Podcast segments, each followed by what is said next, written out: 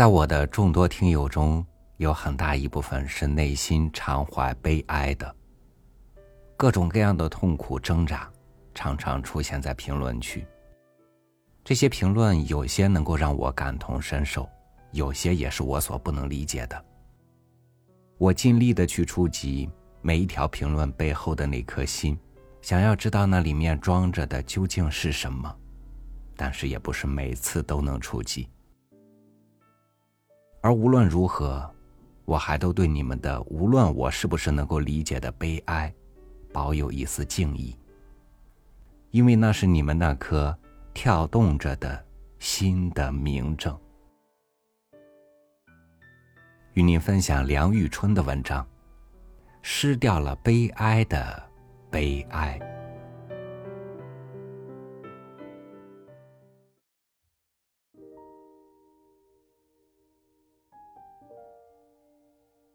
那是三年前的春天，我正在上海一个公园里散步，忽然听到有个很熟悉的声音向我打招呼。我看见一位神采飘逸的青年站在我的面前，微笑着叫我的名字，问道：“你记得清吗？”我真不认得，他就是我从前大学预科时候的好友。因为我绝不会想到，过了十年，青还是这么年轻样子，时间对于他会这样的不留痕迹。在这十年里，我同他一面也没有会过。起先通过几封信，后来个人有个人的生活。彼此的环境又不能十分互相明了，来往的信里渐渐多谈时局天气，少说别话了。我那几句无谓的牢骚，接连写了几遍，自己觉得太无味，不好意思再重复，却又找不出新鲜话来，因此信一天天的稀少，以至于完全断绝音问，已经有七年了。青的眼睛还是那么不停的动着，他颊上依旧泛着红霞，他脸上毫无风霜的颜色还脱不了从前那种没有成熟的小孩神气。有一点却是新添的，他那渺茫的笑是从前所没有的，而且是故意装出放在面上的。我对着这个微笑，感到一些不快。青，我说，真奇怪。我们别离时候，你才十八岁，由十八到二十八，那是人们老的最快的时期，因为那是他由黄金的梦幻觉醒起来，碰到倔强的现实的时期。你却是丝毫没有受环境的影响。还是那样充满着青春的光荣，同十年前的你，真是一点差别也找不出。我想这十年里，你过的日子一定是很快乐的，对不对？他对着我，还是保持着那渺茫的微笑。过了一会儿，他漠然的问道：“你这几年怎么样呢？”我叹口气说：“唉，别说了，许多的志愿，无数的心期，全在这几年消磨尽了。为着要维持生活、延长生命，整天忙着，因此却反失了生命的意义。多少想干的事情始终不能实行。有时自己想到这种无聊赖的生活，这样暗送去绝好的时光。”心里的确万分难过。这几年接二连三遇到不幸的事情，我是已经挣扎的累了。我近来的生活真是满布着悲剧的情绪啊！青忽然兴奋的插嘴说：“一个人能够有悲剧的情绪，感到各种的悲哀，他就不能够算作一个可怜人了。”他正要往下说。眼皮稍稍一抬，迟疑样子，就停住不进，又鼓着嘴唇出现笑容了。青从前是最直爽痛快不过的人，尤其和我是什么话都谈的，我们常常谈到天亮，有时稍稍一睡，第二天课也不上，又叽叽哝哝谈起来。谈的是什么？现在也记不清了。哪个人能够记得他睡在母亲怀中时解所做的甜梦呢？所以我当时很不高兴，他这吞吞吐吐的神情。我说：“青，十年里你到底学会些世故，所以对着我也是柳暗花明的，只说半截话。小孩子的确有些长进。”清平常是最性急的人，现在对于我这句激他的话，却毫不在怀的一句不答，仿佛渺茫的一笑之后完事儿了。过了好久，他慢腾腾的说道：“讲些给你听听玩儿也不要紧。不讲固然也是可以的。我们分手后。”我不是转到南方一个大学去吗？大学毕业后，我同人们一样，做些事情，吃吃饭。我过去的生活是很普通的，用不着细说。实在讲起来，哪个人生活不是很普通的呢？人们总是有时狂笑，有时流些清泪，有时得意，有时失意。此外，无非工作、娱乐，有家眷的回家看看小孩独自得空时找朋友谈天。此外，今天喜欢这个，明日或者还喜欢他，或者高兴别人，或者他们死了，那就是不能再爱谁再受谁的爱了。一代一代递演下去。当时自己都觉得是宇宙的中心，后来他却忘了宇宙，宇宙也忘却他了。人们生活脱不了这些东西，在这些东西以外也没有别的什么。这些东西的纷纭错杂，就演出喜剧同悲剧，给人们快乐同悲哀。但是不幸的很，或者是侥幸的很。我是个对于喜剧同悲剧全失了感觉性的人，这并不是因为我麻木不仁了。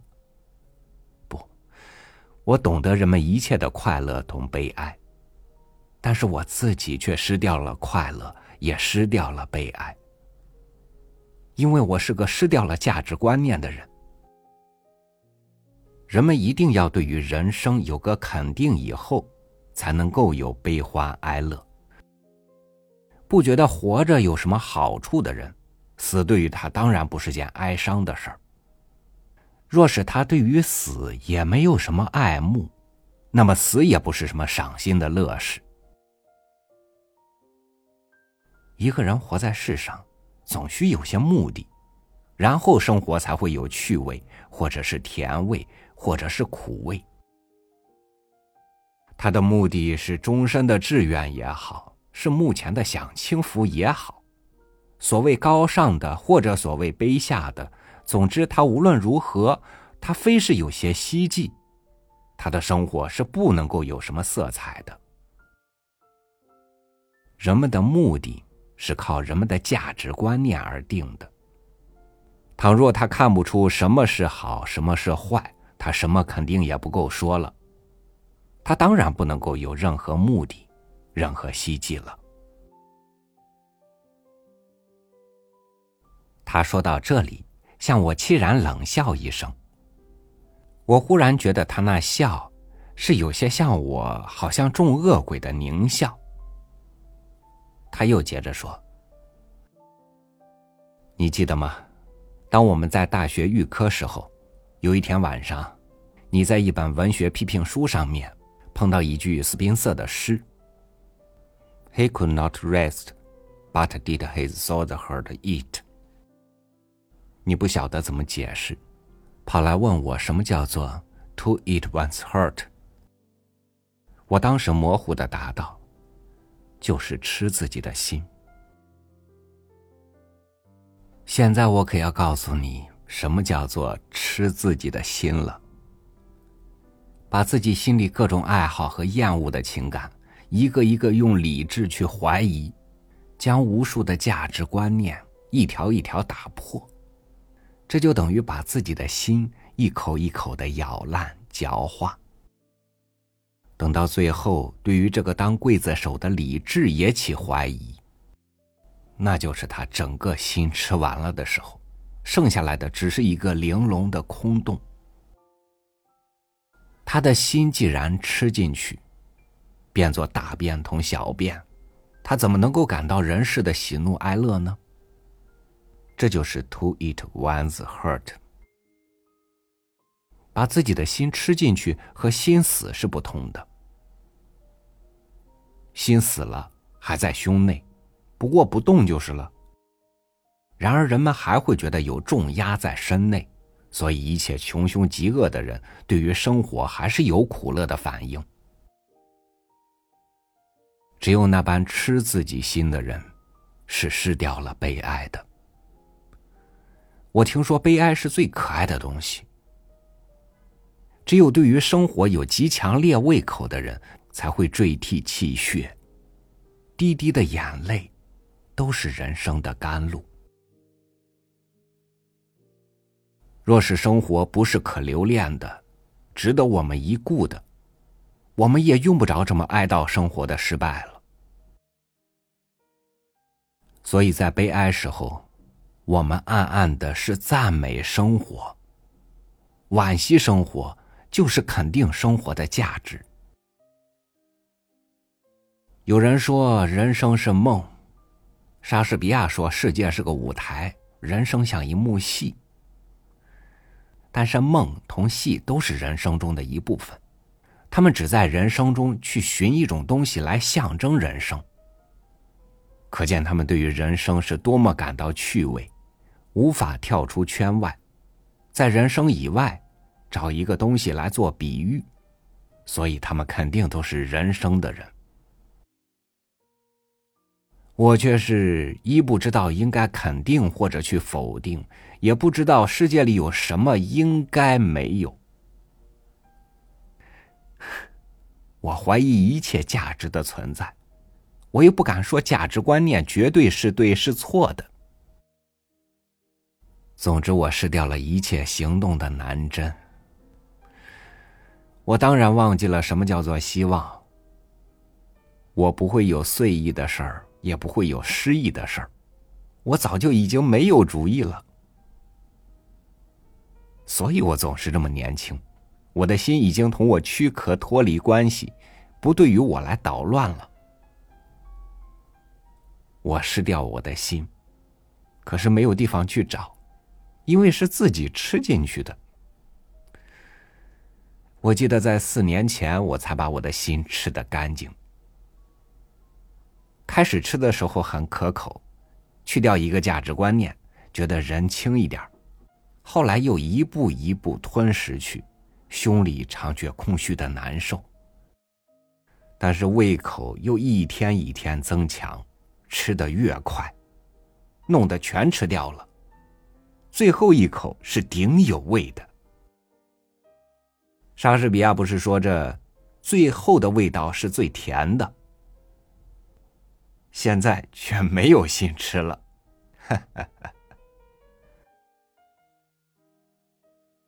他简直放下那渺茫微笑的面具，老实的狰狞笑着。他的脸色清白，他的目光发亮。我脸上也现出惊慌的颜色。他看见了，立刻镇静下去，低声的说。王尔德在他那《牢狱歌》里说过：“从来没有流泪的人，现在流泪了。我却是从来爱流泪的人，现在不流泪了。你还是好好保存你的悲哀，常常洒些愉快的泪。我实在不愿意你也像我这样失掉了悲哀，狼吞虎咽的把自己的心吃个精光。哈哈，我们今天会倒很好，我能够明白的回答你十年前的一个英文一句。啊，我们吃饭去吧。我们同到一个馆子，我似醉如痴的吃了一顿饭。青是不大说话，只讲几句很无聊的套语。我们走出馆子时候，他给我他旅馆的地址。我整夜没有睡好，第二天清早就去找他。可是旅馆里账房说，并没有这么一个人。我以为他。或者用的不是真姓名。我偷偷的到各房间门口去看一看，也找不出他的影子。我坐在旅馆门口等了整天，注视来往的客人，也没有见到青。我怅惘的漫步回家。从此以后，就没有再遇到青了。他还是那么年轻吗？我常有这么一个疑问。我有时想，他或者是不会死的，老是活着，狞笑的活着，渺茫微笑的活着。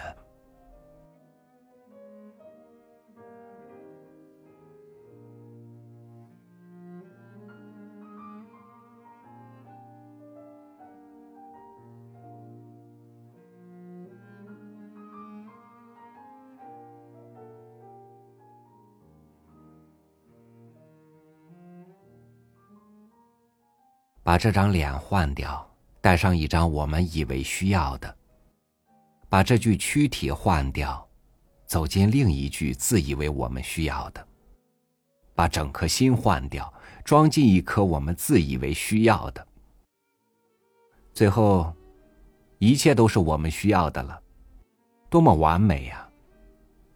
但是一个问题突然间就把这一切击得粉碎。我们。是谁？感谢您收听我的分享，我是超宇，祝您晚安，明天见。